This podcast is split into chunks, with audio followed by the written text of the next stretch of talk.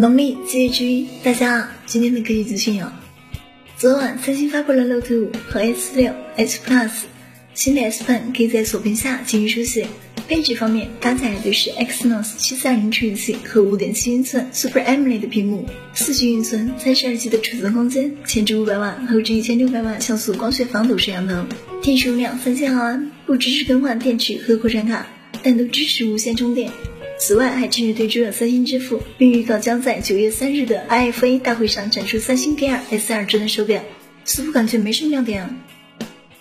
阿里集团今天宣布正式加入 Linux 基金会，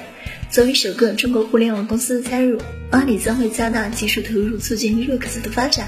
当时，马云在香港耗资十五亿港元买下最贵单间豪宅。不过，最近有听说强东哥给奶茶妹开了公司，有钱就是好啊。